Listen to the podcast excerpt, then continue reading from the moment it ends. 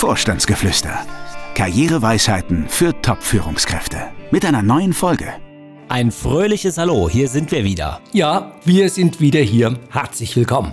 Ich gebe es ja zu. Es gibt so Themen, die wir hier behandeln, die finde ich richtig gut und es gibt andere Themen, ja, da kann man auch mal drüber reden, ja. Aber das Thema, über das wir heute reden, das finde ich persönlich richtig spannend. Also, was, was findest du spannend? Naja, heute klären wir ja, bei welchen Arbeitgebern man die besten Chancen mit seiner Bewerbung hat und bei welchen Arbeitgebern man eigentlich schon mit einer Absage rechnen muss. Das ist doch schon mal ein spannendes Thema. Stimmt in der Tat, das ist nicht unspannend. Wobei sich für mich da schon die Frage stellt, woher weißt du denn, bei welchen Arbeitgebern man eine Chance hat und bei welchen nicht? Na, ich könnte jetzt sagen, das hat natürlich viel mit Erfahrung zu tun. Aber die Antwort ist wesentlich simpler. Also es hat vor allen Dingen viel mit Statistik zu tun. Gut, Statistik hatte ich auch mal im Studium, aber ähm, wie meinen? Na, also bevor ich das jetzt verrate, drück doch erstmal hier auf unseren Jingle-Knopf, damit es hier so richtig offiziell losgehen kann. Aber gerne doch. Er ist Coach, erfolgreicher Autor und seit mehr als 20 Jahren berät er Topmanager. Jetzt gibt Dr. Daniel Detambell im Gespräch mit Fabian Hannen Einblick in Themen und Trends auf Führungsebene. Sie hören Vorstandsgeflüster Karriereweisheiten für Top-Führungskräfte. So, jetzt aber Butter bei die Fische. Bei welchen Arbeitgebern ist denn eine Absage eigentlich schon vorprogrammiert? Bei wem sollte ich mich gar nicht erst bewerben? Ach, warte mal, ich habe hier eine Liste. Ähm, wo, wo, ist sie denn? Ah, ah, hier. Ich lese dir einfach mal so ein paar Arbeitgeber vor, bei denen man sich nicht bewerben sollte.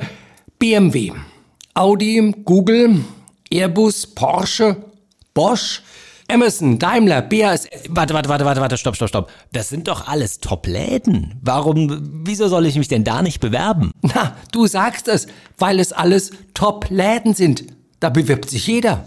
Sag mal, was ist das eigentlich für eine Liste, die du da hast? Das ist die Liste Top-Arbeitgeber 2023. Das heißt, das ist eine Liste, da stehen die Arbeitgeber drauf, die bei den deutschen Arbeitnehmern in diesem Jahr am beliebtesten sind. Und deswegen sollte man sich dort nicht bewerben? Naja, ja, deswegen sollte man sich nicht bewerben. Denn dann kann man sich ja eigentlich schon ausrechnen, wie hoch die Chancen sind, wenn man sich bei diesen Arbeitgebern bewirbt. Also ich meine, wenn da alle drauf zurennen, die können sich ja vor Bewerbern gar nicht retten. Das heißt, du würdest davon abraten, dich da zu bewerben? Ach Gott, na ja, also wenn du so fragst, ähm, ich sag's mal so, wenn man sein Glück da mal versuchen möchte, aber seine Hoffnung vielleicht nicht wirklich drauf setzt, dass das funktioniert, also dann kann man da durchaus mal den Hut in den Ring werfen. Ja, dann kann man mal seine Bewerbung da abschicken, meinetwegen. Da bei denen ja jetzt die Chance nicht so richtig groß ist, dass man da zum Zuge kommt, was sollte man denn dann machen? Naja, sich vielleicht bei den Unternehmen bewerben, an die vielleicht nicht gleich jeder denkt, wenn es um Bewerbungen geht. Wenn man sich jetzt aber dennoch dort bewerben möchte, wie kann man denn seine Chancen maximieren, also wenn man sich trotzdem dort bewerben will? Ich merke schon, du bist hartnäckig. Also, klar, man kann sich auch bei Amazon, bei Google und bei den ganz großen Top-Läden, wie du gesagt hast, bewerben.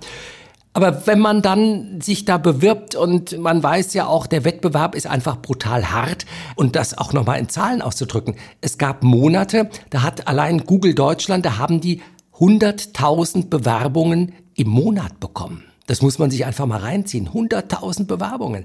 Also, wenn man sich in einen solchen Wettbewerb begibt, dann glaube ich, kann man nur eines tun. Man muss wirklich schauen, dass alles auf den Punkt ist. Also, dass man sich an keiner Stelle irgendeine Blöße erlaubt. Der Lebenslauf muss perfekt sein. Das Anschreiben muss okay sein. Das Foto muss gut sein. Es muss wirklich alles gut sein.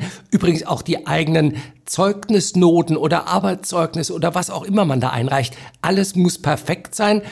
Aber selbst wenn alles perfekt ist, dann hat man immer noch keine Garantie, dass die einen wirklich einladen, denn das ist völlig klar. Also bei Tausenden, zigtausenden Bewerbungen, das hat dann am Ende auch bisschen was mit Glück, Zufall oder ich weiß nicht was zu tun, ja. Also das klingt ja jetzt ziemlich frustrierend.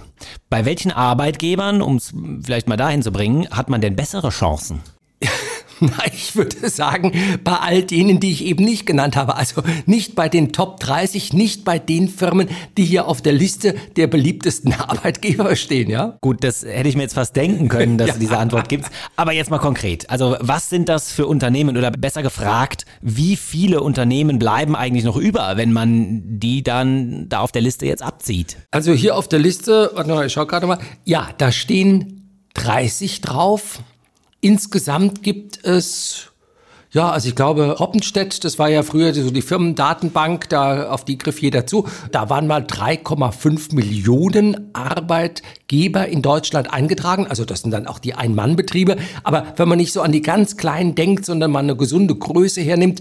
Also es gibt in der Dachregion circa 14.000 Firmen, die mehr als 250 Mitarbeiter haben, also schon durchaus eine ordentliche Größe.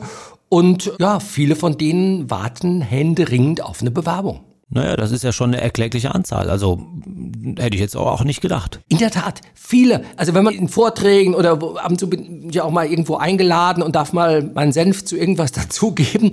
Wenn ich dann so ins Gespräch komme und auch mal im Publikum frage und sage, wie viele Firmen gibt es überhaupt und so und an welche Firmen denken Sie, ist immer dasselbe. Man denkt immer an die Top-Läden, versucht sich da selbst zu platzieren und die vielen anderen Unternehmen, die es ja auch gibt und bei denen man wirklich deutlich bessere Chancen Chancen hat, die bleiben irgendwie außen vor. Zum Teil, weil man die Firmen nicht kennt, zum Teil aber, weil man auch glaubt, bei den großen Playern hätte man nicht nur bessere Chancen, sondern nachher auch bessere Gehälter und so weiter. Also das ist eigentlich das Verrückte in der Tat, ja. Wie finde ich die denn, also die da sonst so außen vor bleiben? Wie komme ich am besten an diese Firmen, an die Adressen dieser Firmen ran? Ach, im Grunde ganz einfach.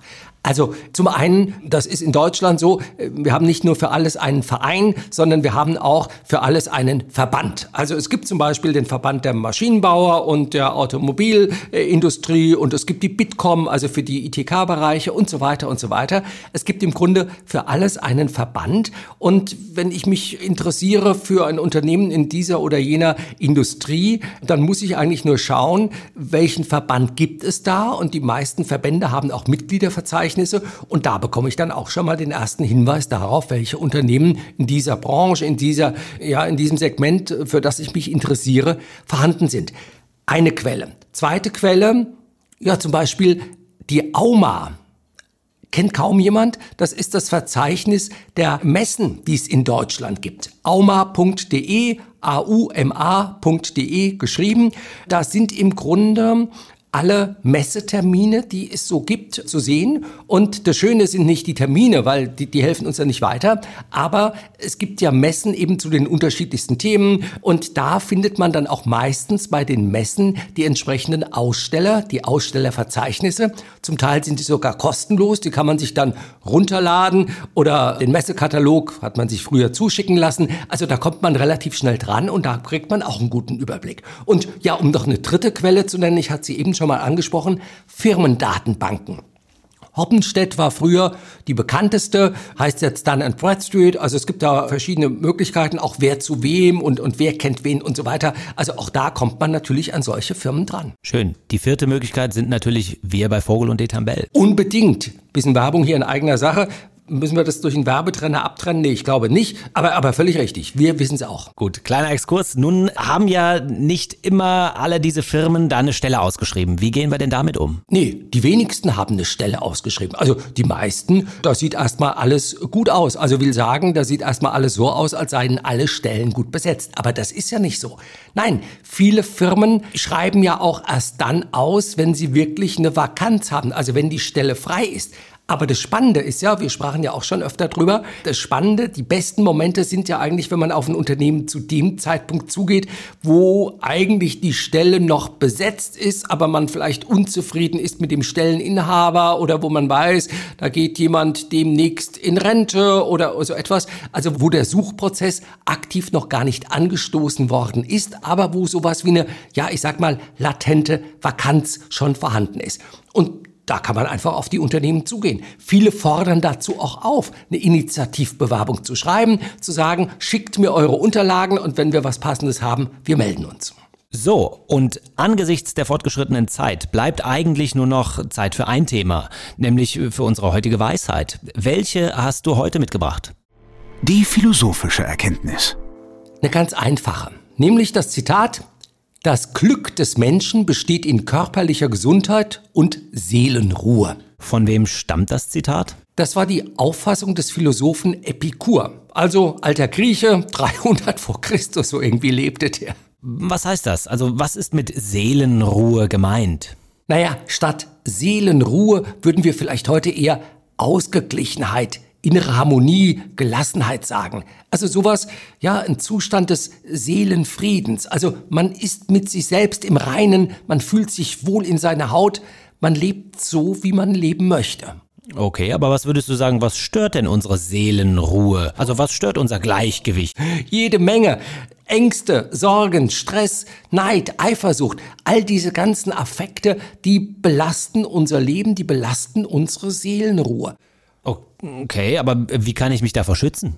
Na, indem man gar nicht zulässt, dass diese Affekte, wie soll ich sagen, einen beeinflussen. Also das ist natürlich leicht gesagt, aber man muss sich mal auch klar machen, also über wie viele Dinge mache ich mir Sorgen, völlig unnötigerweise, weil die Probleme, die ich sehe oder das, was ich befürchte, nachher dann doch nicht eintritt. Bräuchte ich am Anfang mir eigentlich gar keine Sorgen zu machen, dann ist auch gut.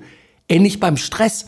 Also gerade wenn man viel belastet ist, eben sich nicht davon stressen zu lassen, wohl wissend, dass es die Dinge dadurch sich ja auch nicht schneller abarbeiten lassen, sondern die trotzdem einfach in aller Gelassenheit Schritt für Schritt abzuarbeiten, hilft ja auch schon mal. Aber ich weiß, das ist alles graue Theorie. Im Alltag geht's mir dann auch nicht immer so, dass ich dann dann selber gut umsetzen kann. Aber das wäre das Ideal, sich wirklich ja in eine innere Seelenruhe bringen zu lassen. Na, dann hätten wir es doch wieder mal für diese Woche. Wir sagen Danke und wünschen viel Gelassenheit und freuen uns aufs nächste Mal. Ja, eine Woche voller Seelenruhe. Bis zum nächsten Mal. Tschüss.